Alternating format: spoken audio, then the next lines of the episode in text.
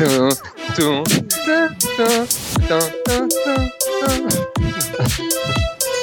Arnaud qui est prêt, mais pas tout à fait. Salut les sportifs, donc euh, vous aurez reconnu euh, Arnaud, euh, Thomas qui jouait sur le jingle d'introduction. On voit que la bonne humeur est au rendez-vous pour ce dernier épisode de notre série sur, sur la préparation à Ironman et sur en général l'approche. Donc au, début on, traitait de notre préparation pour l'Ironman de Thun et puis bah, la date fatidique ça devait être ce week-end, donc ce dimanche pour la compétition. Malheureusement, bah, comme vous le savez, la course a été reportée à l'année prochaine. Mais par contre, nous, on a continué à enregistrer nos, hors-séries. Et puis, euh, bah, voilà, par rapport au calendrier qu'on avait prévu, donc la semaine qui précède la course, euh, c'est le dernier enregistrement euh, de notre épisode de, hors-série. Et puis, dans cet épisode, on va passer un petit peu en revue tous les aspects qu'on a trouvé importants pendant cette, cette série de différents épisodes. On a apporté plein de, précisions sur plein de domaines différents de l'entraînement et de la préparation Ironman. Et puis, on s'est donné comme mission, euh, juste à la fin de l'enregistrement de l'épisode précédent, bah, de chacun prendre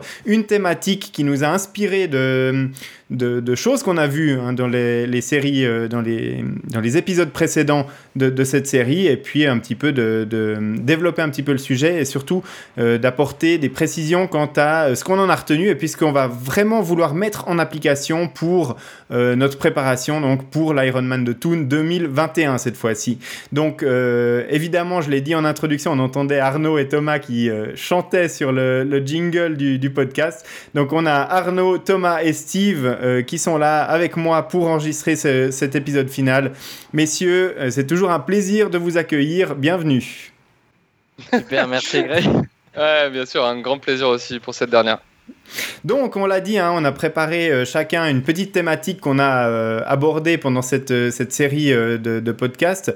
moi, j'ai noté, je vais, je vais commencer d'aborder les sujets parce qu'il y, avait un petit peu d'appréhension à passer en premier euh, au début de, l'enregistrement. Donc euh, voilà, je me lance. Euh, on avait parlé avec Marc Mouezza de la, la, préparation mentale qui devait être intégrée dans la préparation d'une compétition sportive.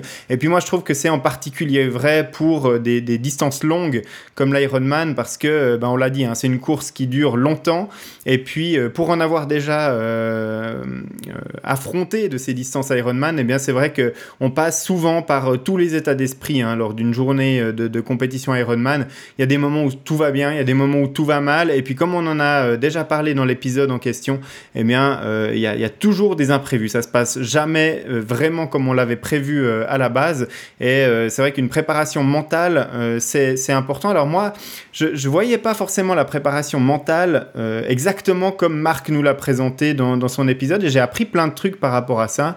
Parce que pour moi, la préparation mentale, c'était tout simplement euh, voilà, de ne pas lâcher, en fait, de pas euh, tout d'un coup être complètement euh, désespéré parce que les performances, ça va pas, etc. Mais Marc a apporté plein de dimensions particulières et d'axes très intéressants à développer dans une préparation de type Ironman. Ça ne s'applique pas que à l'Ironman, hein. je pense que c'est très facilement transposable aussi à de l'ultra-trail ou à d'autres disciplines d'endurance ou d'ultra-endurance. Mais en l'occurrence, voilà, c'est de, faire face à l'imprévu et puis euh, vraiment de, se préparer, non pas à des scénarios spécifiques parce qu'il y en a beaucoup trop qui sont à explorer, mais euh, de, comment on va réagir en fait à l'imprévu. Et en l'occurrence, moi, c'est vraiment ça qui m'a interpellé. Et euh, très honnêtement, hein, je vais vous le dire, je sais pas exactement encore comment je vais appréhender ça dans ma préparation pour l'Ironman de l'année prochaine. Mais il y a une chose qui est sûre, c'est que je vais essayer de l'intégrer mieux et, de manière plus spécifique que ce que j'ai fait jusqu'à maintenant sur mes, préparations Ironman. Euh, j'ai rencontré sur ces, euh, sur ces courses, et en l'occurrence principalement sur la dernière, l'Ironman de Lanzarote euh, en 2016, où vraiment les conditions atmosphériques étaient épouvantables, et en tout cas pas ce qui était prévu, il y avait beaucoup plus de vent que ce qui était prévu sur la partie vélo, et ça a vraiment tout changé au niveau de la gestion de course. Et, euh, et ça, effectivement, si je m'étais préparé à ce niveau-là, alors je ne sais pas comment est-ce que j'aurais pu le préparer idéalement, et c'est probablement là l'axe de recherche, mais j'aurais pu faire face plus facilement à ça. Et puis peut-être accepter plus facilement que ma moyenne de, de vélo soit pas ce que j'avais prévu à la base quand j'étais à la moitié de mon parcours cycliste. Et puis, euh, et puis que voilà, en mettant plus de watts, j'étais beaucoup moins vite que ce que j'avais prévu, et c'est vrai que là, ça m'a porté un coup au moral.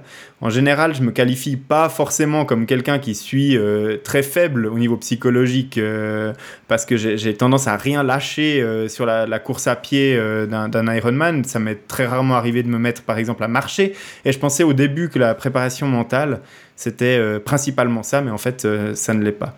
Donc, je sais pas, vous, messieurs, ce que vous avez retenu de cet épisode, et puis si vous, vous aviez déjà des, choses que vous aviez prévu d'intégrer à votre préparation l'année prochaine, ou alors est-ce que c'est un domaine pour vous qui sont qui, est pas forcément primordial ou pas prioritaire Enfin, moi, ça m'intéresse aussi d'avoir un petit peu votre votre ressenti par rapport à cette à cette préparation mentale à intégrer dans son entraînement. Euh, moi, je me souviens que bah, lors de cet épisode, qui était effectivement très intéressant avec, euh, avec ce coach mental, euh, moi, je me souviens que je m'étais, je m'étais remémoré un peu mon expérience de préparation du Swissman, où en fait, j'avais, enfin, je m'étais retrouvé souvent, souvent très seul pendant mes, entraînements, et puis, bah, c'était en fait, l'idée était de, de, de, reproduire un peu le jour de la course, où j'allais forcément me retrouver entre 8 et 10 heures tout seul sur mon vélo à gravir les, trois cols de la course. Donc, euh, je me souviens que volontairement, je m'étais dit, bah, allez, tu, pars faire 5, 6, 7 heures de vélo tout seul. Euh, et puis voilà, pour, euh, pour forger, justement, forger le mental, être, être plus à l'aise en partant, en partant seul toute une journée. Et puis, puis je trouvais que ça m'avait bien, bien apporté pour le, pour le jour de la course. Voilà. Alors ça, ça c'est un aspect intéressant hein, de ne pas faire que des entraînements groupés où on est ensemble parce que c'est vrai que sur un Ironman, par définition, on fait une course avec ou contre soi-même. Enfin, on n'est pas, on n'est pas en équipe. Même si, euh, on l'a dit, hein, il y, a, une, euh, une émulation qui se crée parce qu'on est beaucoup du club à parcourir euh, le même jour. Mais par contre, on, est quand même seul dans l'épreuve et dans l'effort. Et, et c'est pas forcément parce qu'on se croise sur le, parcours de course à pied ou une fois peut-être sur la boucle de vélo que on va faire un, effort en équipe. Donc, comme tu le dis, c'est important aussi de se préparer à, à rouler seul. Mais est-ce que plus spécifiquement, tu t'es préparé euh, au niveau euh, mental hein, à te dire, par exemple, je peux être au sommet d'un col où il fait 4 degrés, puis tout d'un coup, c'est là que survient la crevaison? Alors, je sais pas si je me suis préparé à ce genre d'événement, mais après, effectivement, après la, en, discutant avec euh, d'autres personnes du club ou d'autres amis ou connaissances qui avaient aussi participé à, ce Swissman, où effectivement, ben, on a partagé un peu les expériences, et puis ben, là, on peut forcément se dire euh, quelques semaines avant, on espère que la météo sera bonne, qu'on n'aura pas de casse euh, ni matériel ni autre. Et puis effectivement, il faut, je pense qu'il faut, on peut, on peut euh, se préparer un peu à l'avance à, ce genre d'imprévu. après, comment est-ce qu'on va le gérer le jour même? Ça, je pense que c'est un peu, c'est un peu compliqué d'anticiper, mais de s'y préparer, je pense que c'est tout à fait possible. C'est une, euh, rigueur, une discipline. Hein. Marc nous le disait, il faut vraiment pas prendre ça les trois derniers jours en se disant tiens, je vais me faire un plan de, de coaching mental pour ma course de, de ce week-end. Il faut vraiment l'intégrer tout au long de, de son entraînement. Ouais, rapidement, en fait, euh, de, de, mon côté, euh, c'était aussi quelque chose que, que je voyais pas forcément euh, travailler en priorité, parce qu'il y, a énormément d'autres sujets sur lesquels j'ai besoin de, voilà, de, de, travail. mais cependant, en, fait, ce qui était intéressant par rapport à ce que vous disiez, s'entraîner tout seul, s'entraîner en groupe, plus ou moins, je trouve que tu peux arriver à tirer un petit peu cette espèce de, de force mentale dans les deux cas. dans le sens, euh, voilà, Thomas a, organisé un entraînement là récemment où, j'étais pas présent, mais j'ai déjà fait ce type d'entraînement à la Kenyan, où euh, là, là, tu vas vouloir, tu vois, travailler en fait un peu euh, en, choc hein, par rapport à essayer de rester dans le groupe le plus longtemps possible, aller jusqu'au bout, aller, voilà, et tu te surpasses. Et au final, tu ferais peut-être pas forcément ça. donc là, c'est peut-être propre à la course à pied, hein, mais tu ferais pas forcément ça solo. donc voilà, là, là c'est dans ces, des, ces genres de situations où je trouve que l'entraînement collectif, en fait, c'est c'est très très bénéfique. Et je sais que moi je fonctionne bien comme ça. Euh, et après de l'autre côté, c'est vrai que euh, mettre un peu plus souvent euh, dans, les routines d'entraînement, ben, par exemple si un jour là qu'il est agité ou là un petit peu un petit peu devant pour le vélo, ben sortir quand même, maintenir la sortie et puis essayer de, de, de se mettre un peu des, des séances choc à ce niveau-là. Ouais, ouais aussi. Mais euh, on, parlait d'imprévu, et puis euh, bon, l'imprévu sur un, Ironman, ça peut être tout et n'importe quoi, mais il y a quand même des imprévus plus euh, fréquents que d'autres, si je peux m'exprimer ainsi. Alors bien évidemment, il y a la chute sur la partie vélo qui est, qui est absolument pas planifiable et puis qu'on va pas entraîner hein, à, l'entraînement. Par contre, il y, a, y, a, autre chose qui peut arriver assez fréquemment, c'est la crevaison.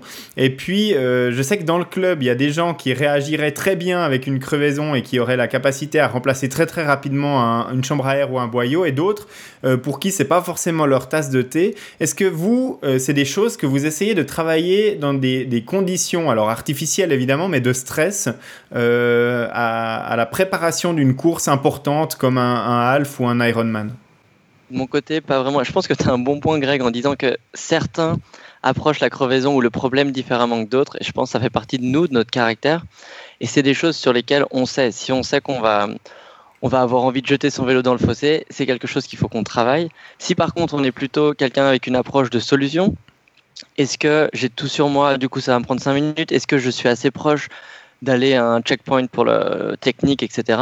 C'est une approche. Si on sait que voilà, on est caractériel et on va, je pense qu'il faut appréhender ça, il faut travailler sur ce point. Et euh, de l'autre côté, si je pense qu'on a tendance à relativiser, euh, il y a des priorités qui sont d'autres modules qu'on a abordés dans ces podcasts, l'alimentation, euh, l'entraînement, etc., qui sont peut-être plus prioritaires. Et puis se dire, de toute façon, on la sent monter la pression à une semaine avant, etc. On sent comment déjà, dans quel état on se trouve. Et le jour J, il faut, voilà, il faut se dire, c'est une course, on relativise et les problèmes, il y en aura.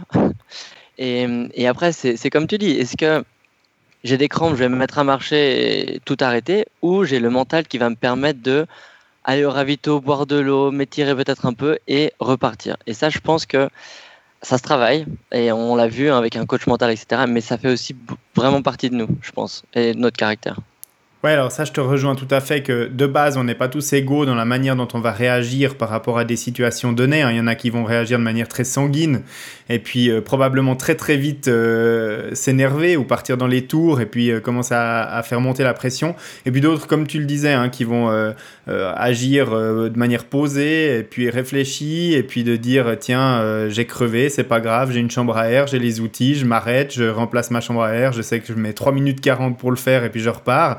Et puis du coup, voilà, 3 minutes 40, ça peut se perdre euh, en, plein d'autres situations et c'est pas si dramatique que ça. Donc effectivement, on réagit tous de manière différente et puis je pense qu'on a tous un, mental qui euh, agit euh, aussi différemment avec l'épuisement et euh, je trouve que c'est aussi quelque chose qui est très intéressant avec l'Ironman, c'est qu'on se découvre parce que la première fois qu'on fait un Ironman, on ne sait pas trop comment on va réagir euh, euh, quand on va vraiment au bout de soi-même. Et puis bah, ça, forcément, ça se prépare pas forcément super facilement à l'entraînement et c'est aussi une découverte de son premier Ironman ou n'importe quelle autre course de, de, grande distance, de voir un petit peu de, quel bois on est fait. Et je trouve que c'est aussi quelque chose de très intéressant que j'ai découvert en faisant de la longue distance. Donc, euh, si j'ai bien compris, euh, la préparation euh, mentale, ça vous a quand même titillé un petit peu lors de l'épisode et en fait, vous vous êtes peut-être rendu compte qu'il y avait quelque chose à travailler là-dedans, mais c'est pas non plus la priorité absolue dans la préparation. Ça, je le comprends bien et bon, pour moi non plus. Hein. La, première priorité, c'est d'arriver physiquement prêt le jour de la course. Ça, je crois que c'est clair pour tout le monde. Et puis, il y a, y a d'autres aspects dont on va parler dans ce podcast qui sont peut-être prioritaires, mais comme je le disais malgré tout en, introduction, je vais quand même essayer d'intégrer un peu plus euh, de préparation mentale et de, préparation à l'imprévu pour le jour de la course pour cette prochaine campagne de préparation. Ça va pas être très compliqué vu que jusqu'à maintenant j'ai vraiment pas fait grand chose. Peut-être non, juste un point euh, sur cette préparation mentale, elle est aussi dans chacun des autres euh, éléments de la préparation. On va le voir dans le tapering, tenir un carnet, on en a parlé, etc. C'est aussi une façon de visualiser, anticiper, se rassurer. Donc je pense que même si on ne fait pas un focus préparation mentale, lorsqu'on suit son alimentation, lorsqu'on fait attention aux blessures, c'est que déjà on se projette un peu dans la course et donc on, se prépare mentalement. C'est vrai, en background, on a quand même cette idée-là de, préparation et de planification de la course euh, qui fait aussi partie de cette préparation mentale. Autre chose à ajouter sur cette thématique, euh, Steve, Arnaud Non, rien de, particulier. Donc euh, on peut aborder la, thématique suivante qui est, a envie de, se lancer euh, pour, pour parler d'un autre sujet qu'on a abordé dans cette série de, podcasts et puis qui a retenu son attention. Donc on a Arnaud. Arnaud, toi, ce qui, ce, qui, ce, dont tu vas nous parler maintenant, c'est de l'alimentation qu'on avait abordé avec un exubérant Denis Boucher dans cette série. un, excellent euh, docteur, euh, Denis Boucher. Euh, et donc oui, en effet, alors le, thème abordé, c'était l'alimentation pendant l'effort. Donc on, parlait d'alimentation, mais aussi d'hydratation. on a parlé des bons comportements et des erreurs à éviter, et aussi de toute la partie croyance. via les expériences personnelles qu'on en avait.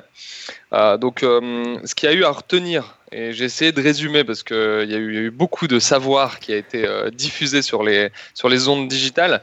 Euh, mais en, gros, donc la nutrition, qui, donc elle est là pour euh, nous, nous, aider à atteindre nos objectifs. Elle se divise en deux éléments. D'un côté, l'alimentation qui donne l'énergie avec une répartition approximative entre 10% protéines, 50-60% de glucides et puis, puis le reste lipides. Et la deuxième euh, grande famille qui est l'hydratation et qui est là pour ralentir la fatigue neuromusculaire euh, avec principalement le sodium et le potassium. Et donc l'objectif est de combler euh, les besoins caloriques en tout temps. donc il y a énormément de critères à, prendre en compte et pour en citer quelques-uns, il y a bien évidemment bah, l'humidité, la température, la qualité du sommeil, l'heure de la journée, l'endroit où on se situe, on peut même montrer à l'altitude, etc. Donc autant de, critères à, prendre en compte. Euh, on, a, appris aussi que, euh, d'après euh, le docteur Denis Boucher, l'entraînement à jeun crée des carences qui n'aident pas du tout notre corps. Et donc on s'entraîne inefficacement. Et donc du coup pour reprendre ces quelques mots euh, si on a envie d'aller courir le, matin euh, à la fraîche euh, il suggère en fait de, lier l'efficacité à l'agréable. Et donc du coup de s'assurer d'avoir justement des besoins caloriques qui sont, qui sont couverts. Et enfin aussi un point qui, était assez intéressant durant cette discussion c'était en fait d'une certaine manière gérer le débit sanguin parce qu'en fait, le débit sanguin, il est utilisé aussi pour la digestion de certains éléments, euh, et donc du coup qui euh, vraisemblablement augmenterait et, euh, et, du coup qui nous ferait perdre de, la, puissance et de l'énergie pour approvisionner convenablement les muscles. donc c'est à peu près ce que j'ai pu résumer de la, discussion qu'on a eue avec lui. et moi, ce que je prenais vraiment à la sortie et, ce que je vais garder pour la suite et pour ma préparation, c'est que dans tous les cas, il n'existe aucune solution miracle. Euh, à chaque athlète, à chaque personne, il y a euh, bah, des, besoins physiologiques différents, euh, des objectifs différents aussi, hein, mais surtout des besoins. et donc, du coup, il faut trouver sa propre solution. donc, se connaître, c'est primordial. C'est pour cela qu'il faut prendre des notes, des notes, des notes. c'est une étude du continu, comme, comme il le dirait.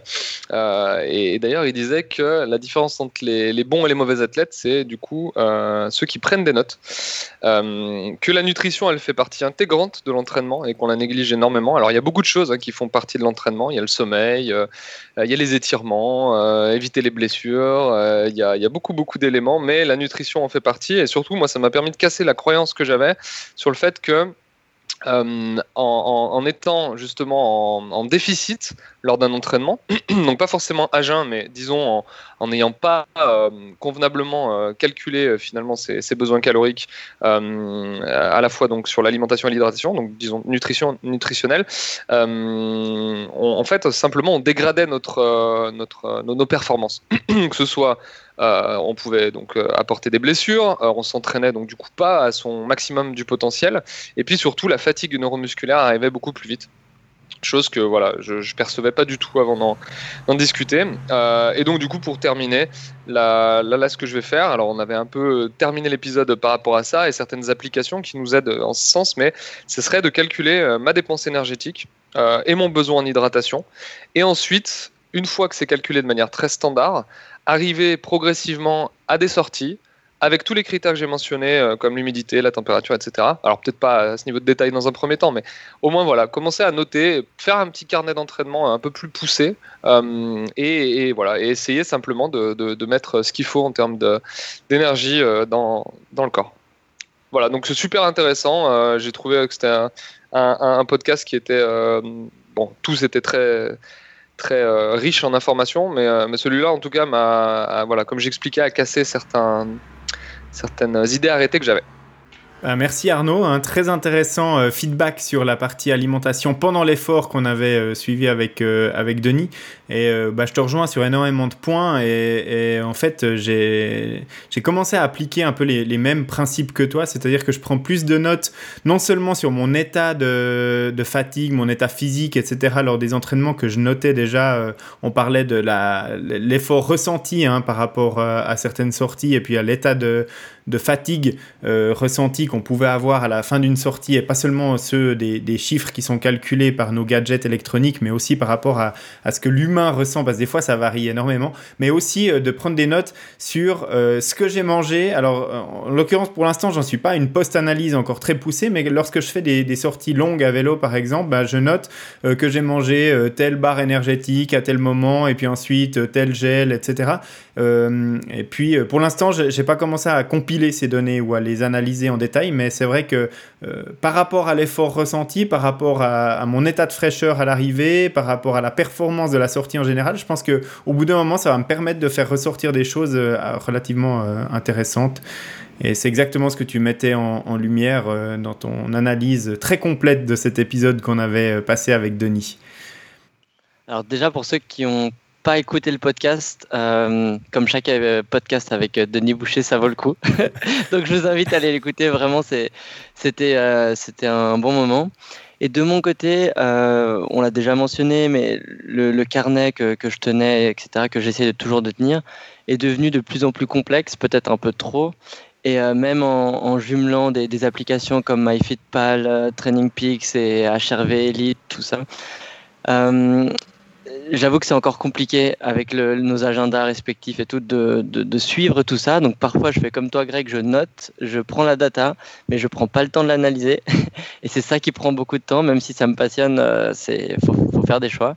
Et parfois je préfère euh, partir euh, courir une demi-heure, trois quarts d'heure plutôt que de me poser derrière mon bureau et d'analyser tout ça. Euh, j'ai aussi fait des tests. Euh, j'ai beaucoup entendu dire, on en a parlé aussi, le fait de, des régimes végétariens, etc., sur l'impact sur le corps, sur l'intensité. Donc, euh, j'avoue avoir testé ça, continuer des séances intenses, être toujours aussi fatigué après une séance intense. Donc, il va falloir que, que, j'analyse tout ça. Mais pour l'instant, des petits tests, pas de changement drastique dans mon, dans mon alimentation, à part le fait que pendant et après l'effort, je ne néglige plus l'alimentation. Notamment, euh, même si j'ai pas le temps, je prends toujours une banane à l'emporter ou un shaker si je peux après la, séance, parce que c'est devenu crucial. Euh, la, douche et retour boulot, c'est fini. Il y a toujours un, un, petit encas ou quelque chose après la séance maintenant. Mm. Ça, c'était vraiment le, le, le, le takeaway du podcast pour moi. On le sait, hein, les 30 minutes qui suivent un effort, et en particulier quand on a passé plus d'une demi-heure, 40 minutes d'effort, les, 30 minutes qui suivent sont vraiment importantes en termes de récupération euh, et de glucides et de protéines. Hein. Ça, c'est clair. Donc, comme tu le soulignes, c'est vraiment euh, un aspect à ne pas négliger si on veut essayer d'avoir une meilleure récupération possible. Euh, moi, pour l'instant, je suis encore en train d'analyser ces données, hein, je le disais, mais je constate une récupération qui est, quand même légèrement meilleure depuis que, après mes longues sorties ou, ou mes sorties euh, très intensives, donc que ce soit du fractionné euh, plutôt court, euh, par exemple en course à pied ou des répétitions en côte sur le vélo, ou alors des sorties longues comme j'ai pu en vivre une ce week-end avec plus de 130 km de vélo et un peu de dénivelé, je constate que ma, récupération est globalement meilleure. Alors ce sera confirmé sur la, longue durée, mais quand je, prends des, protéines ou en tout cas des, des BCAA à la fin de l'effort, c'est quelque chose qui m'avait été recommandé par Denis quand je lui ai demandé quelques conseils personnels euh, sur mon entraînement à la fin de l'année passée. Euh, et, ça, je constate que ça a vraiment un effet, euh, un effet intéressant, ou en tout cas, pour l'instant, je constate que c'est en tout cas pas dommageable dans ma manière de récupérer d'efforts plutôt longs. Et puis, euh, bah, tu le disais aussi, Arnaud, en termes d'alimentation, il y a l'hydratation et l'apport en minéraux qui est super important. Euh, c'est vrai que euh, quand on pédale longtemps sous le, soleil et dans la chaleur, on se rend compte que non seulement on sue du, liquide, mais aussi qu'on a un résidu de, de, sels minéraux hein, qui reste sur la peau. Et, ça, bah, il vient pas de nulle part, hein. il vient de notre organisme et il faut le remplacer. Et puis bah, là, il y, a, il des sticks ou des, choses comme ça qui permettent une meilleure assimilation des, des minéraux que simplement ceux qu'on trouve dans l'eau qui sont euh, de loin pas suffisants pour combler ces, ces, manques sur des épreuves longue distance. Et, ça aussi, euh, j'ai commencé à mettre ça en application. Avant, je faisais ça que sur les compétitions, ce qui est un peu stupide, hein, parce que un entraînement de, de 5 heures, c'est aussi éprouvant qu'une compétition de 5 heures. Et donc, du coup, je l'intègre aussi maintenant à mes sorties longues à, vélo ou en course à pied. Et Steve, toi, est-ce que il y a quelque chose de particulier que tu as retenu sur, euh, sur cet euh, épisode de l'alimentation? Est-ce qu'il y a des choses que tu vas euh, prendre en compte pour, pour changer un petit peu ta, ton point de vue par rapport à ça sur ta prochaine préparation? Bah, surtout, ce que j'ai noté, c'est que notre ami Denis Boucher m'a bien branché sur la sortie à jeun du matin. Mais je suis complètement d'accord avec lui sur la, la partie, ouais, pas, pas très efficace de genre de sortie, mais, mais je pense que je vais. bon, pour l'instant, j'en pratique pas, mais euh, la partie euh, sortie plaisir, de sortir à 6h, 6, 6 7h du mat, juste après le réveil. Moi, moi c'est une, une, pratique que, j'aime bien. Et puis euh, après, il ne faut pas, faut pas qu'elle soit trop longue et, trop, et trop consommatrice d'énergie. Mais, mais ok, je, suis complètement ok avec lui sur la partie efficacité. Mais j'ai trouvé très sympa qu'il me, qu'il me taquine un peu sur le sujet. C'était très drôle. Et puis sinon, bah, par rapport à l'alimentation, oui, bah, c'est clair qu'on a. Enfin, le, podcast était, était assez euh, euh, précis et fixé sur la partie entraînement et course. Mais je pense que l'alimentation, elle est importante euh, tout, au long, tout au long de l'année. Et puis, et puis après, moi, je pense que je suis un peu. Par rapport à, vous trois, je suis peut-être le mouton noir de, de, du groupe, dans le sens que euh, en tout cas, moi, je prends pas le temps. Je prends pas le temps, de prendre des notes euh, comme vous le faites. Euh, je fais quand même attention à ce que je mange, mais à côté, moi, j'aime bien. Je, suis un gars, je suis un, bon vivant. J'apprécie bien les, bonnes bouffes et les bonnes bouteilles de, vin et les bonnes bières. Donc moi, à côté du sport que je fais, ben, je fais aussi un peu des, des excès de ce côté-là. Donc après, voilà, j'ai peut-être moins, moins, moins d'objectifs que vous à ce niveau-là, mais je pense qu'il faut, c'est un, élément hyper, hyper important si on veut performer sur nos entraînements et nos courses. Ça, c'est évident, je suis tout à fait d'accord. Bon, euh, Denis nous disait hein, qu'il il avait pris un, un, exemple un nageur qui était réputé pour, euh, pour aller euh, se faire un, bon burger de chez Burger King avant ses compétitions ou les jours avant. Et puis il le disait, hein, c'est pas, comme tu le dis, la bouffe plaisir de week-end qui va ruiner ta préparation. Tu, tu, peux intégrer ça dans une, dans une semaine où tu as mangé super équilibré toute la semaine, de prendre un plat plaisir avec, avec du vin, avec un bon et puis euh, sans forcément euh, mettre à mal tout ce que tu as fait jusque-là. Après, c'est sûr que si euh, des, repas comme ça, il y en a quatre par semaine, alors là, ça devient un tout petit peu plus compliqué de conjuguer nutrition, performance, et puis nutrition, plaisir, et puis performance le jour de la compétition. Donc là, effectivement, moi mon approche de ce côté-là, c'est plus on approche de la compétition, plus je suis sérieux, mais, euh, mais ça ne veut pas dire que je fais n'importe quoi sur le début de ma préparation. Par contre, c'est clair que euh, là, très concrètement, hein, la préparation Ironman de, de Toon 2021, elle va commencer euh, dans mon planning début décembre 2020 pour la période qui va aller de l'endurance fondamentale au début. Et eh ben, c'est la période où on mange raclette fondue, et, etc. parce que c'est l'hiver, parce qu'il fait froid puis c'est des plats de saison, je vais pas m'en priver du tout euh, parce que je suis en début de préparation Ironman. Mais c'est aussi certain que tu me verras pas manger une raclette le week-end qui précède la, compétition euh, de Toon. Donc euh, voilà. Je pense qu'il y a aussi un équilibre à trouver. On n'est pas des sportifs professionnels, on va pas jouer notre peau sur, sur la compétition. On a aussi une vie à côté, puis il faut, il faut pas non plus tout sacrifier pour ça parce que sinon mentalement on tient pas. On n'est pas des machines et puis euh, on a une autre vie à côté de celle du triathlon, contrairement à certains professionnels qui, eux, bah, jouent leur vie euh, professionnelle sur une course. On est d'accord. Donc, euh, donc, voilà pour la nutrition, mais je pense que c'est très très important ce que tu as dit Steve, pour compléter ce que dit Arnaud, il y a vraiment la nutrition pendant l'effort et puis il y a la nutrition de la vie de tous les jours. Et euh, on peut pas se permettre de faire n'importe quoi dans l'autre et puis d'être super euh, rigoureux euh, dans la seconde partie et puis espérer être performant. C'est vraiment une conjugaison des deux. Si, si, je fais n'importe quoi dans, dans, mon alimentation hors sport et puis que je suis super rigoureux sur mon vélo, bah, ça va pas changer grand chose que mes performances elles vont être en deçà de ce que je peux espérer. Est-ce que sur cette thématique de l'alimentation, quelqu'un veut, rajouter quelque chose Ou euh, je crois qu'on a, on a bien abordé un petit peu tous les aspects. Euh, donc euh, moi, je, répéterai juste hein, que chaque athlète doit trouver vraiment sa recette d'alimentation, en tout cas pendant l'effort. Hein, on le sait, tout le monde assimile pas forcément les mêmes aliments de la même manière, dans les mêmes conditions. Donc il faut expérimenter. Et puis bah, Arnaud le disait prendre des notes pour se souvenir de ce qui a marché et de ce qui n'a pas marché, puis de pouvoir compiler les datas euh, ensuite. Et euh, la thématique suivante, euh, on va aborder le, sujet épineux des blessures.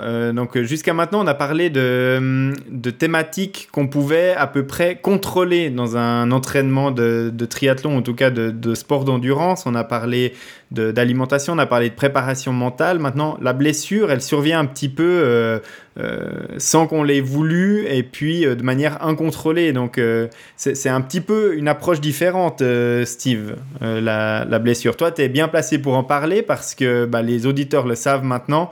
Tu es condamné à, ne pas faire beaucoup de sport pour les prochaines semaines encore. Effectivement, alors c'est moi qui reprends la, thématique de la blessure et puis en fait, euh, bah, je vais me remémorer un, plaisir, excusez-moi, un souvenir un peu douloureux. Il y a six semaines en arrière, en fait, le, la, veille du, du, podcast où on devait justement parler du thème de la blessure, ben, je me suis justement fait une grosse blessure en faisant une randonnée trail en montagne.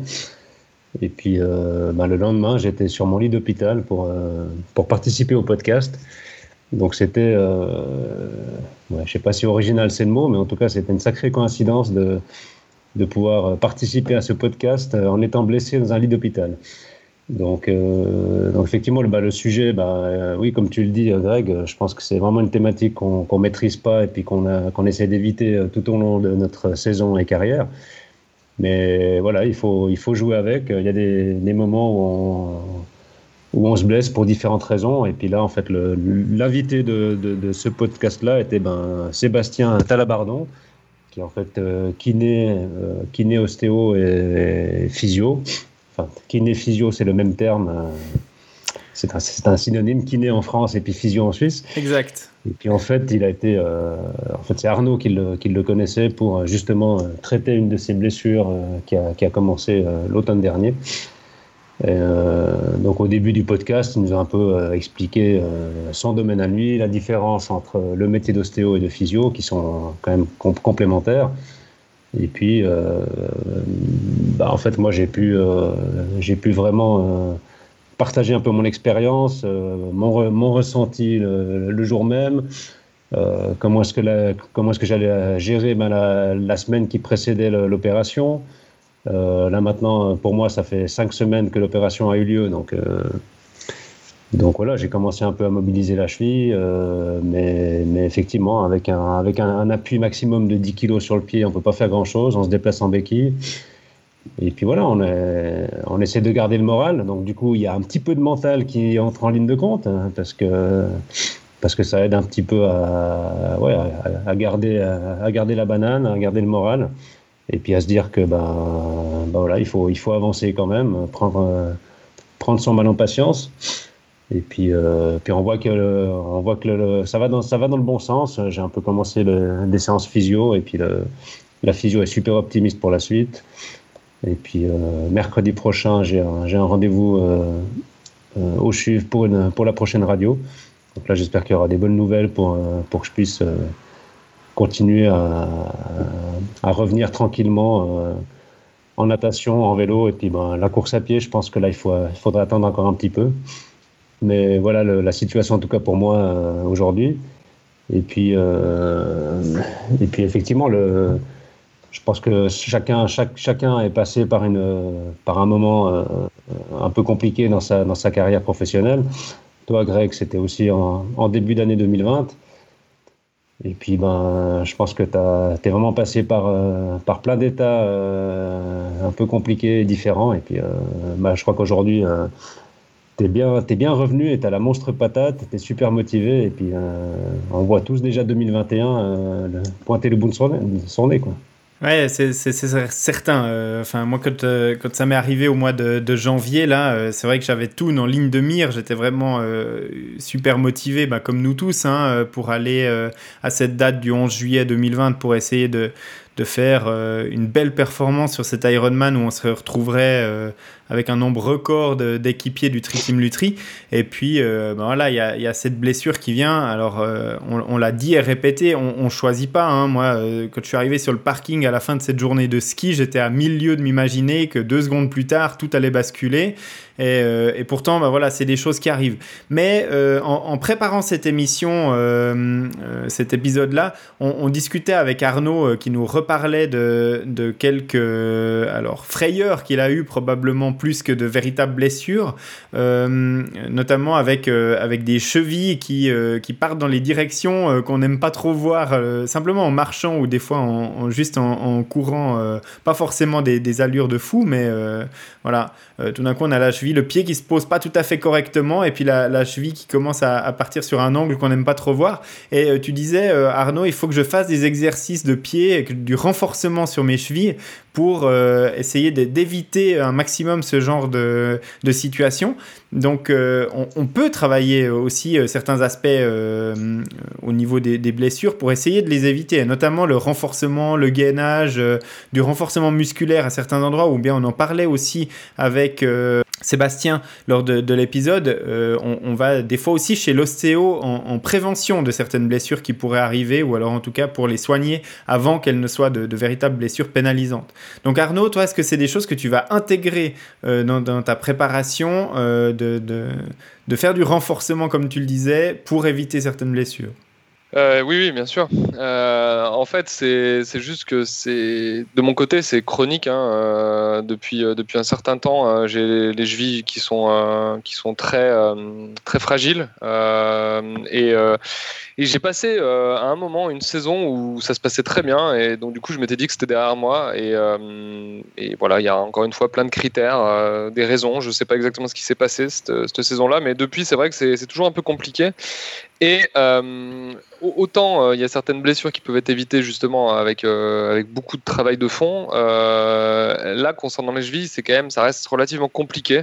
C'est-à-dire que dès l'instant où je vais pas me concentrer sur, sur la pose du pied, j'aurai cette, cette, petite secousse, tu vois, où quand tu, sens que ton pied en fait saute.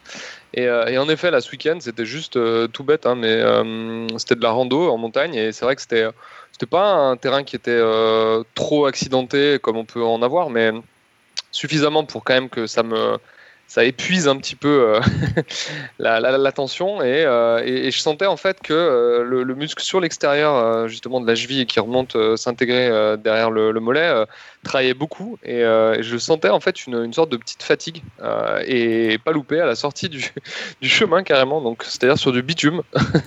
J'ai eu un, mouvement, un faux mouvement, quoi, et, du coup, ça m'a fait euh, décrocher euh, le pied. Euh, et, vraiment tomber. Donc, après, il n'y a, y a, pas d'hématome, il n'y a pas, pas besoin d'avoir un hélicoptère qui vient me, récupérer, mais, mais, mais c'est chiant, quoi, parce que ça veut dire que systématiquement.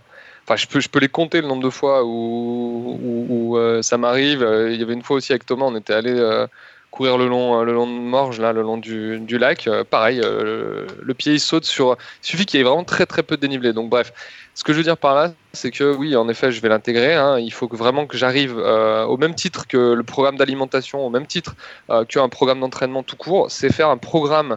Et je vais inclure l'étirement parce que c'est moi, c'était un des gros un des gros euh, apprentissages euh, de, ce podcast euh, et puis des, discussions que j'avais avec Sébastien sur justement bien, bien détendre le muscle en fait, pratiquer l'automassage parce que moi à la base j'avais le problème à la voûte plantaire et, et, vraiment garder ça, c'est pas facile. Hein. honnêtement, on a beau le savoir, on a beau en discuter.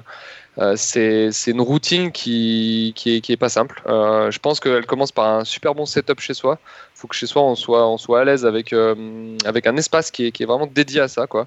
Euh, et que ça change pas. Parce que chaque petit truc qui va te, repousser de, faire 10 euh, minutes de rouleau, tu, tu, vas tu vas l'utiliser comme excuse, quoi. Donc, donc voilà, après.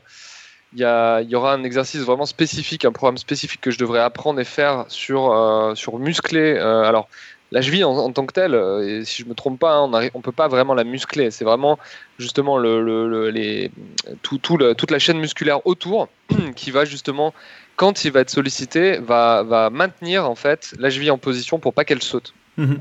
Et voilà. Donc du coup, c'est en ça que, que, je vais essayer de travailler. Donc à base d'élastique, à base de, euh, voilà, de, rouleaux euh, avec des, sortes de bossus inclinés. Euh, j'ai acheté aussi une, échelle. Alors, bon, on n'en avait pas parlé dans le podcast, mais non, pas une échelle pour monter, une échelle que tu mets par terre, tu sais, pour faire des répétitions, tac, tac, tac, tac, tac, tac. Et, Sébastien n'était pas forcément, enfin, il, il proposait pas forcément ça comme, comme préparation, mais mais voilà, en tout cas, tout ça pour dire que je préfère avoir pas mal de, voilà de, d'essais à, mettre en place et puis ensuite je verrai ce qui, ce qui fonctionne le mieux. Et, de toute façon, c'est l'avantage aussi par rapport à, peut-être de l'alimentation euh, ou, euh, ou, les tests, ben, c'est peut-être assez, euh, assez abstrait pour te rendre compte si vraiment ça a fait une différence ou pas. là, théoriquement, les, résultats, tu les vois, tu les vois assez vite. Quoi. Passer une période de, de trois semaines, un mois, ça devrait ça devrait se ressentir. Donc, euh, donc voilà. Euh, l'objectif, c'est d'arriver à une sensation euh, d'être, de se sentir solide en fait, parce que c'est vraiment ce que ce que j'ai dit.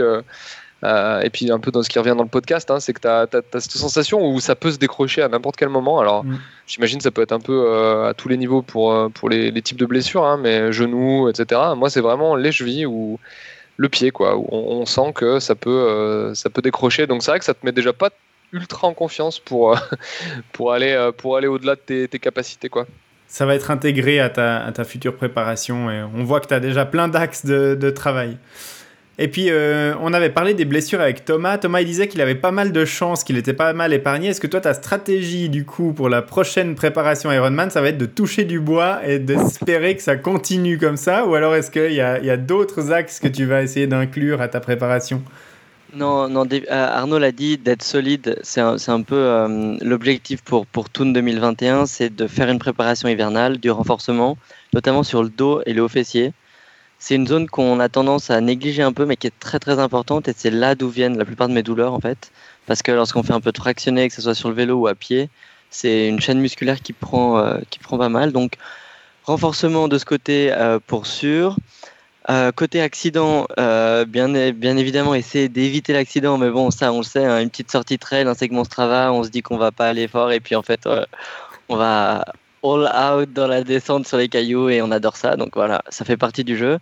Par contre, je sais qu'une semaine, deux semaines avant, avant Toon, là, d'être très, très attentif, faire attention, surtout sur les sorties vélo, pas d'intervalle où il y a des, des, priorités, des stops ou des ronds-points, ou ce genre de truc et pour le matériel et pour soi-même parce que là, c'est là, ce serait très très dur. Surtout que maintenant, on s'entraîne. Enfin, on se sera non pas entraîné une année, mais peut-être même deux ans pour ce Toon 2021 à cause de la situation qu'on a connue cette année. Donc voilà, se, blesser deux semaines avant, ça serait vraiment pas le meilleur moment, surtout sur un accident euh, lors d'un entraînement. Donc, euh, donc mon approche, elle sera, euh, elle sera de, bien planifier ce renforcement durant l'hiver éviter les blessures, continuer un petit peu d'étirement euh, et un peu d'automassage. Mais là encore une fois, c'est vrai que je privilégie plutôt le renforcement plutôt que l'étirement. Euh, c'est mon approche pour éviter la blessure. Mais les deux sont, très importants, on le sait. Hein. mais encore une fois, en fonction du temps, je préfère faire du gainage et du renforcement que, que de me mettre 10 minutes sur mon rouleau. Donc euh, globalement, euh, voilà, et toucher du bois, continuer de toucher du bois, ça c'est sûr. ça c'est important. Et puis alors pour les auditeurs, hein, il n'y a pas que dans les dernières semaines avant la compétition qu'on va éviter de, de, griller des priorités ou de faire des intervalles au milieu des ronds-points. Hein. On va quand même essayer d'éviter ça tout au long de la saison. C'est juste pour, euh, pour taquiner un peu Thomas. Donc, euh, donc voilà pour la, partie blessure. Hein. On a bien compris que la priorité c'est d'essayer de les éviter. Maintenant, euh, on, on, a vu aussi qu'on avait peut-être quelques petits trucs à faire, euh, à intégrer dans sa préparation. Thomas l'a très bien dit, du renforcement musculaire, de la préparation physique générale, qui n'est pas forcément super spécifique à ce qu'on fait en triathlon, mais qui peut nous permettre effectivement d'éviter des douleurs de dos ou ou euh, autres euh, blessures euh, entre guillemets stupides qu'on pourrait contracter à l'entraînement puis qu'on peut prévenir plutôt que de devoir guérir sur des durées de temps qui sont beaucoup plus longues. Et euh, on a une dernière thématique importante à, aborder dans, cette, euh, dans cet épisode de, clôture de cette série. C'est euh, justement, tu, parlais des, quelques semaines qui précèdent l'Ironman, ou en tout cas la compétition. Et puis là, on avait discuté pendant tout un épisode de la meilleure stratégie à adopter pour aborder justement la compétition dans les meilleures conditions. C'est sur les dernières semaines qu'on va euh, vraiment euh, faire fructifier sa préparation et puis euh, arriver le plus frais possible et le mieux entraîné possible à la compétition, Thomas. Voilà, tout est dit. Merci Greg. non, en effet, l'épisode du 27 mai dernier, on avait Laurent Trinca qui est, coach sportif et notamment de triathlon qui est, qui est mon coach de tous les jours. Et on a parlé du tapering. Donc le tapering, c'est vraiment cette période d'affûtage euh, qui peut être plus ou moins longue. On le verra suivant la, distance de la, course en question. Euh, tapering, c'est aussi lorsqu'on entend nos, compères dire je fais du jus par exemple avant une course ou euh, je m'affûte. C'est vraiment cette période-là où on va chercher, tu viens de le dire, être vraiment très frais et, masteriser un peu son, son, niveau de forme avant la course. Donc, en gros, c'est c'est ça, c'est maintenir le tapering, c'est maintenir un niveau de fitness, de forme, tout en diminuant le niveau de fatigue. Donc, on va, voir qu'on va euh, augmenter la confiance le jour J, parce qu'on s'est entraîné pendant des mois. On a réussi les dernières semaines à maintenir ce niveau de fitness, mais en plus, on gagne un petit peu en ressources, en, énergie, et on baisse la fatigue. Euh, cette période de tapering, elle va pas venir nous faire gagner la course. Par contre, elle va venir éviter euh, soit qu'on la perde, soit qu'on vraiment qu'on une mauvaise approche de la course, disons. Donc ça peut durer entre deux et trois semaines euh, avant le jour J. Et, Laurent nous disait que plus la course est longue, plus la période, étonnamment, est courte. Parce qu'une course longue, c'est une course qui se fera plus en endurance, endurance haut tempo, alors qu'une course euh, courte et intense, là, il va falloir mobiliser toute son énergie euh, avant le jour J. Donc là, pour un Ironman, pour Toon, encore une fois, ça dépend des athlètes et de son approche, mais on disait qu'entre une semaine, dix jours, jusqu'à deux semaines avant, c'était plus ou moins la période idéale. Période durant laquelle en fait on va, on va venir baisser son volume. Donc euh, on va venir garder un volume entre 50, 70, donc 70% de son volume, mais on va essayer de venir garder la fréquence. Si on s'entraîne cinq fois par semaine, on va garder ces cinq fois par semaine. Par contre, on va pas faire des séances d'une heure et demie, deux heures. On va se limiter à 45 minutes, une heure, une heure dix max. Euh, on va garder l'intensité de course ces deux dernières semaines, on va essayer de faire des rappels à notre corps en se disant, euh, notamment en course à pied, sur un Ironman, mon allure marathon ciblée, elle est à temps. Du coup, les deux dernières semaines, mes sorties course à pied, idéalement, elles seront à, cette vitesse. C'est important. Euh, c'est là aussi, c'est le, corps a une mémoire, hein, mémoire musculaire, etc. Et là, on va venir donner des rappels comme ça de vitesse. Euh, Laurent nous disait aussi que l'eau, le feeling dans l'eau est important. Donc les deux dernières semaines, c'est bien de ne pas négliger la natation. C'est pas là où on va aller chercher son meilleur temps à 25 mètres. Par contre, vraiment de poser une glisse, de se rassurer que ça y est, j'ai mes repères. Euh, idéalement ou pas, moi, mon point de vue en tout cas, c'est idéalement en combinaison. Si euh, on sait que deux semaines plus tard, l'eau, n'aura pas augmenté de 10 degrés et que la combinaison sera euh, autorisée, je pense que c'est important de se familiariser avec cette seconde peau. Euh, qui pour moi me favorise ma, glisse et ma nage, mais peut-être pour certains ça c'est gênant au niveau des épaules, euh, on a le scratch qui gratte dans le cou, etc. C'est pas quelque chose qu'on veut découvrir le jour J, et c'est vraiment quelque chose qu'on veut anticiper et dans la période de tapering notamment parce que voilà la veille de la course on peut se dire il y a 3-4 jours j'avais ma combinaison, les mêmes conditions, etc. et tout allait bien. Donc ça c'est vraiment important. Euh, ensuite, on a vu, et Laurent l'a justement dit, c'est que en tant que triathlète, on est très occupé. On s'entraîne dans trois sports. On a souvent des vies aussi très chargées. Et cette période de tapering va apporter un gain de temps qui peut aller de 20, 30 à 40% du temps. Donc, si on s'entraîne 15 heures, on a 5 heures de, gagner. Et en fait, euh, ces 5 heures de, temps libre peuvent apporter une certaine anxiété. Et là, euh, l'approche coaching mental, visualisation, on sait qu'on aura une période de tapering, on sait qu'on aura plus de temps. Il faut, c'est comme la retraite, il faut anticiper. Qu'est-ce qu'on va faire? Et, je pense que l'approche ici, c'est de se dire, j'aurai du temps. Du coup, je peux penser à ma stratégie de course éventuelle, à mon alimentation, on en a parlé juste avant. Euh, on peut aussi reprendre son carnet, se dire, bah voilà, j'ai pas eu le temps d'analyser les datas. on vient d'en parler dans l'épisode, etc. C'est peut-être le moment où bah voilà, je peux voir ce qui a marché, ce qui n'a pas marché et, planifier sa nutrition en course notamment. Donc ça, c'est vraiment des points clés. Et puis, dans ce carnet, on, va aussi se, euh, se, rappeler les marqueurs. Donc, si on a, euh, on a fait un entraînement marathon, etc., on a validé des entraînements clés, c'est important de les relire dans cette période de tapering pour se dire, bon, en fait, je suis prêt. En fait, ça, fait plus d'un an qu'on prépare ce Toon 2021. Et puis, grâce à ce carnet, je me rappelle que j'avais reconnu le parcours tel jour. Ça s'était bien passé. Du coup, voilà. Euh, on peut aussi se dire que c'est une période où on, va mieux dormir, on va mieux s'alimenter. Et ça va favoriser, du coup, la diminution de la fatigue. Donc, ça, euh, ça va euh, donc augmenter la confiance à l'approche de la course. Après, on avait eu quelques discussions sur la veille de la compétition. Je sais que tout le monde a son approche un peu différente. Euh, la mienne, elle est, elle est très, elle est très phasée. Hein, lorsque, enfin, de toute façon, on n'a pas le choix. On doit poser le vélo à une certaine heure, récupérer son dossard, etc. Euh, mais c'est vrai que j'aime bien reconnaître les zones de transition. C'est un point clé et ça fait partie de la fin de ce tapering, euh, de cette mise en confiance, de dire où est-ce que je vais sortir de l'eau, où est-ce que je vais rentrer, mon vélo, euh, où est-ce qu'il va se situer, etc. Période, c'est important. Et aussi d'aller nager, peut-être si on a le temps. Euh, je vais peut-être privilégier plus la natation et d'aller d'aller nager un peu plutôt que d'aller courir 5, euh, 5 ou 10 bornes la veille. Mais je recommande quand même à nos éditeurs et à tout le monde d'en tout cas enfourcher son vélo pour vérifier que mécaniquement tout est bien réglé. Après, si on veut tourner les jambes, c'est un plus et je recommande, peut-être pas 20 ou 30 kills, mais en tout cas 5 ou 10. Euh, et, en fait, là, lorsqu'on va venir poser son vélo, pour moi, la période de tapering est terminée. Tout est, voilà, tout est prêt. Et maintenant, c'est juste du mental et, de l'attente.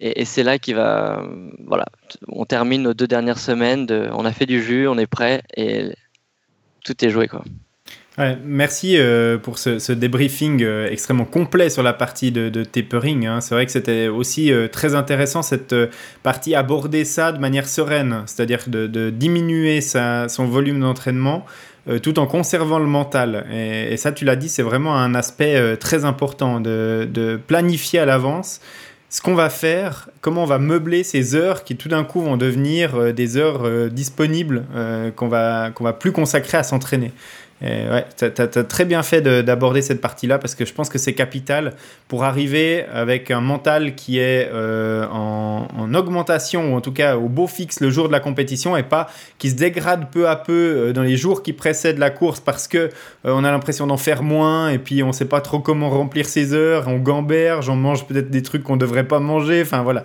Donc c'est vraiment très important cette partie-là. Et je te remercie pour, euh, pour l'avoir bien, bien euh, souligné euh, encore aujourd'hui parce que je pense que c'est très important à retenir cette partie-là. Alors, bien sûr, toute la partie tapering est importante à retenir, mais je pense que cet aspect-là est vraiment capital.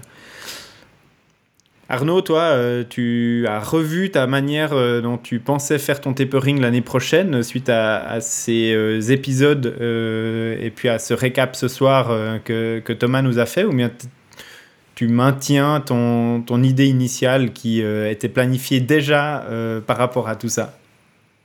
Non, écoute, euh, pareil, c'était un sujet qui était très intéressant. moi, je le mettrais dans l'aspect global de la préparation en tant que telle, parce que euh, aussi c'est un sujet qu'on avait abordé, euh, je pense dans un autre podcast, pas dans celui du tapering, mais euh, comme quoi personnellement j'avais pas un, planning strict d'entraînement, c'est quelque chose aussi à, développer et, super super intéressant.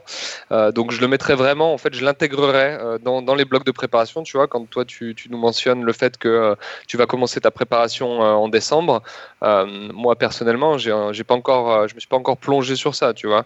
Euh, on a encore une course là en septembre euh, avec l'Ironman 70.3 euh, de Nice. Donc pour l'instant, maintenant, moi je me concentre sur ça.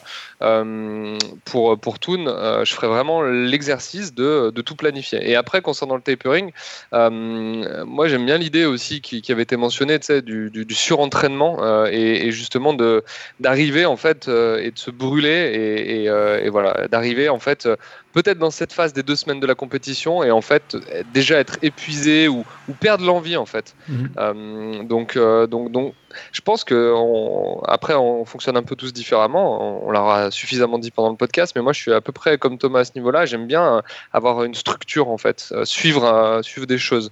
Alors jusqu'à présent, j'expliquais que je l'avais pas fait parce que je ressentais pas forcément le besoin et puis euh, j'étais encore en phase de découverte.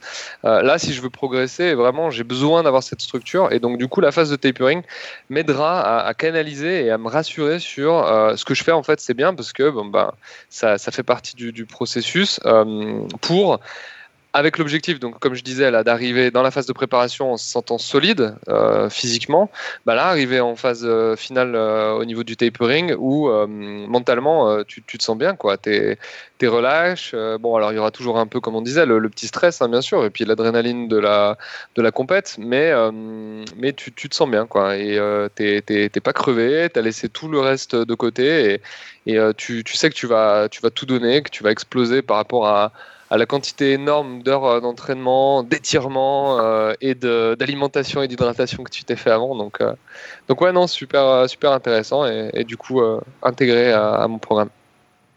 Merci Arnaud. Steve, toi, tapering, est-ce que tu as changé un petit peu ta vision et ta, ton idée de, de ça suite à l'épisode qu'on avait enregistré? Alors moi, malheureusement, c'est le seul podcast que j'avais pas pu assister. Donc euh, déjà merci Thomas pour ce super euh, super résumé. Donc ça m'a bien bien rafraîchi le, le, sujet.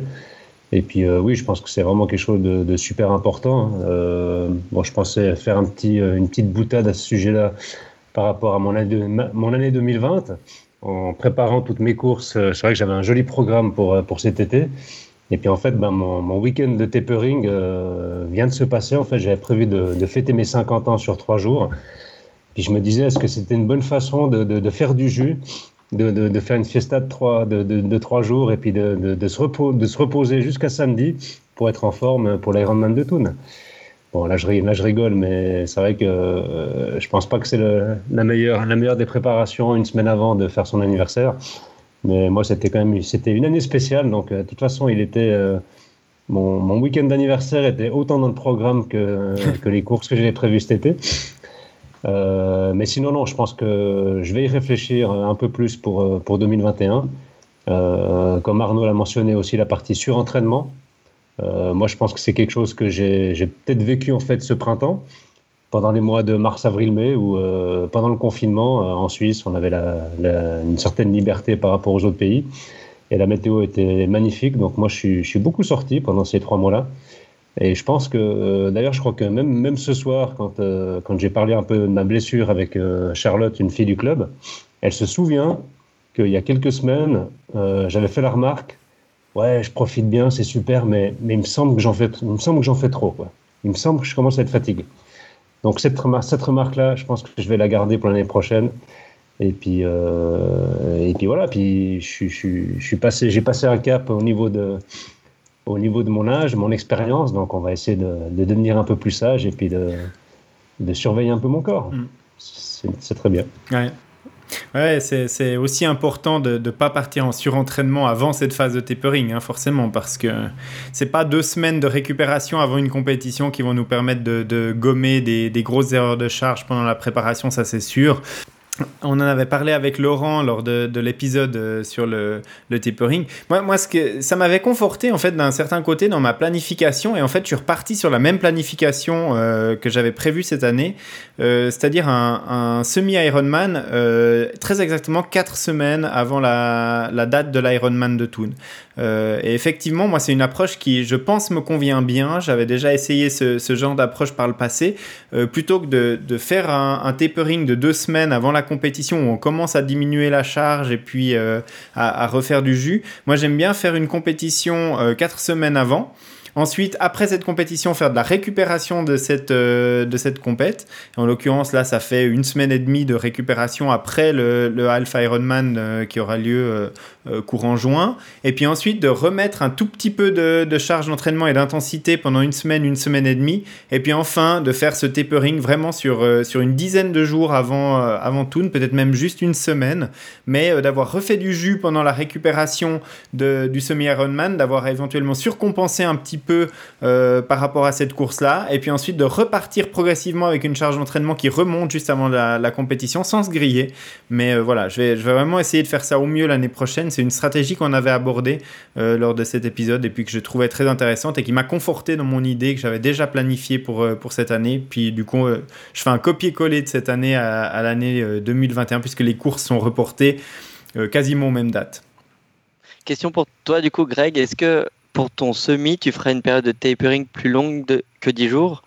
Ou euh, semi, full, c'est 10 jours de tapering pour toi? Non, pour moi, il n'y aura pas de, grosses différences. Pour moi, ce sera aussi 10 jours de, tapering avant, euh, le semi euh, qui viendra 4 semaines avant la, course. Donc euh, voilà, celui-là, je fais un vrai, tapering, sachant que c'est une course de préparation. Donc j'ai pas forcément d'objectif ultime sur cette course-là. Donc je peux me permettre d'arriver pas forcément 100% frais comme je le voudrais sur l'Ironman, mais d'arriver peut-être un tout petit peu plus fatigué sur cette course-là et puis de, revoir à la baisse mes ambitions. Euh, ce serait moins dramatique de le faire pour cette course-là que pour l'Iron, évidemment. Donc euh, voilà. Mais euh, l'idée, c'est quand même d'aller faire une bonne course pour se mettre bien en condition mentalement pour l'Ironman. Donc pas forcément de, de, foirer non plus complètement le half de 4 semaines avant. Je pense qu'au niveau mental, ce serait pas bien non plus. Donc voilà. La stratégie, c'est quand même de faire une bonne course. Et puis, on a choisi avec, euh, avec Jérôme, un de mes autres collègues du, club, euh, donc d'aller faire un parcours relativement plat pour essayer de faire quand même un, un chrono euh, correct. Donc, voilà, d'aller chercher un, record personnel sur la distance half sur un parcours qui, normalement, devrait le permettre. Et du coup, quelle destination vous avez en tête? Euh, Erning, donc c'est pas une course du, label Ironman, c'est une course euh, qui est labellisée Challenge et puis qui a lieu à, quelques kilomètres de, Copenhague euh, au Danemark. Et ça tombe, euh, la replanification de la course l'année prochaine retombe exactement 4 semaines avant, avant la nouvelle date de, de Thun. Donc voilà. dans l'agenda, ça se passe de nouveau de manière impeccable pour cette course. Euh, moi, je tiens vraiment à vous remercier euh, énormément pour, euh, pour votre participation à, toute cette série sur la, préparation Ironman, de tout votre enthousiasme, de votre, de votre disponibilité tout au long de, ces enregistrements. C'était vraiment un, un, plaisir. Je sais que c'était pas forcément super évident de, de, vous lancer dans l'enregistrement de podcast comme ça sans euh, vraiment de savoir de, de, quoi il, allait retourner exactement et puis comment ça allait se passer. Et puis les, les conditions euh, de, de, la crise sanitaire ont fait que on a beaucoup enregistré à distance euh, alors qu'on avait prévu, et d'ailleurs on avait enregistré les deux premiers épisodes lors de notre camp d'entraînement aux îles Canaries. Euh, on les avait enregistrés tous autour d'une table. Donc c'est vrai que l'enregistrement par, euh, par Skype à distance a donné une dynamique un petit peu différente. Mais malheureusement, bah, voilà, c'est les aléas. On a décidé de continuer cette série et je m'en félicite parce qu'on a quand même fait une, très très belle approche de toute cette préparation Ironman avec des invités qui nous ont donné plein d'informations. Euh, on l'a encore vu dans cet épisode là ce soir qui vont nous être clairement utiles pour la préparation de notre course de l'année prochaine. J'espère que ça aurait été aussi utile pour les, auditeurs qui nous auront suivis euh, pendant toute ce hors série. Donc je, je, tenais vraiment à vous remercier euh, tous les trois pour votre disponibilité et puis pour euh, votre euh, implication dans cette série de, de podcasts. C'était vraiment un, un, grand plaisir d'enregistrer avec vous, sans oublier Hermano qui nous a rejoint pour quelques-uns des épisodes de, de, cette série. Donc voilà, merci du fond du cœur de votre participation. Merci, merci à toi Greg, c'était une super expérience. On avait parlé lors du dernier épisode d'éventuellement faire une vidéo bonus de la découverte du parcours de l'Ironman de Thun euh, qu'on allait faire en club euh, la semaine prochaine. A priori, il y a des changements de plan et on, on va pas forcément retrouver euh, euh beaucoup de nos participants au, au podcast lors de, ce week-end-là, puisque bah, Steve, malheureusement, toi, tu pourras pas faire partie de, des gens qui, qui, vont rouler à ce moment-là. Et puis Arnaud a un, un petit contretemps, donc il découvrira ce parcours cet été, mais pas euh, forcément euh, le week-end prochain. Donc euh, moi, ce que je vous propose, c'est de reporter un petit peu cette partie-là. Et puis, il y avait potentiellement un dernier épisode qui était super intéressant à enregistrer. C'était celui du débriefing de la course, qui malheureusement bah, n'aura pas lieu cette année. Moi, ce que je vous proposer, c'est de nous donner rendez-vous euh, dans une année et euh, une semaine, et puis qu'on se retrouve euh, tous les quatre pour débriefer cette course de 2021 et se donner rendez-vous, si, si, ça vous intéresse, de, de faire ce, ce débriefing entre nous une fois que la course aura vraiment eu lieu et puis qu'on pourra en parler de manière concrète. Avec grand plaisir. C'est parfait, devant une bonne bière, nickel. Eh ben, ce sera avec grand, grand plaisir, donc dans une année et euh, une semaine, pour, euh, pour débriefer de, de, cette course qu'on aura euh, préparé ensemble dans ces podcasts. Merci beaucoup, messieurs, pour votre participation à toute cette série. Merci pour euh, votre participation à cet épisode de ce soir. C'était vraiment un, grand plaisir. Euh, moi, je retrouve avec plaisir les auditeurs la semaine prochaine pour reprendre le, cours habituel de notre saison 2 du podcast avec Hermano. Et bah, rendez-vous alors dans une année pour ce prochain enregistrement. Merci. Merci à toi, Greg. Merci.